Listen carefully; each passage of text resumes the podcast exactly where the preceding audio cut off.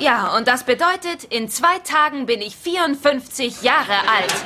Kelly flirte zu Beginn ein wenig mit Arthur. Hallo Big Daddy, wie geht's?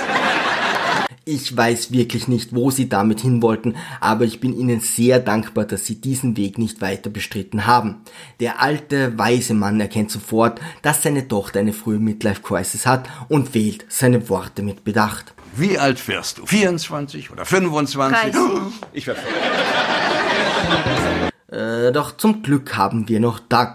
Er liebt seine Frau über alles und möchte ihr in dieser schweren Zeit selbstverständlich beistehen. Doch gerade an ihrem Geburtstag ist ein wichtiger Wrestlingkampf. Jetzt wusste ich nicht, dass es einzelne Wrestlingkämpfe gibt, denn eigentlich sind das immer Veranstaltungen, aber ich verstehe, dass Doug hier Prioritäten setzen muss. Zum Glück hat Richie die perfekte Lösung.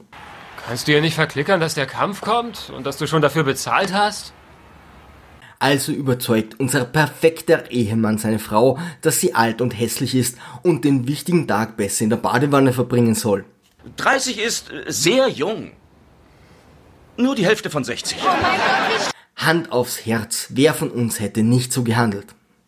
Nein, wirklich, wer zur Hölle macht so etwas? Wie genau könnte das je gut ausgehen? Das letzte Mal für die Sitcom meldet sich nun doch Dougs Gewissen. Du Arsch. Ich nicht. Du. Panisch sagte Carrie eine Feier zu, die er nie geplant hat. Doch in letzter Sekunde schafft es unser Top-Manager, alles perfekt zu organisieren. Doug und Carrie feiern mit Kelly und Deacon und Deacons Mutter, die Carrie sofort zurechtweist.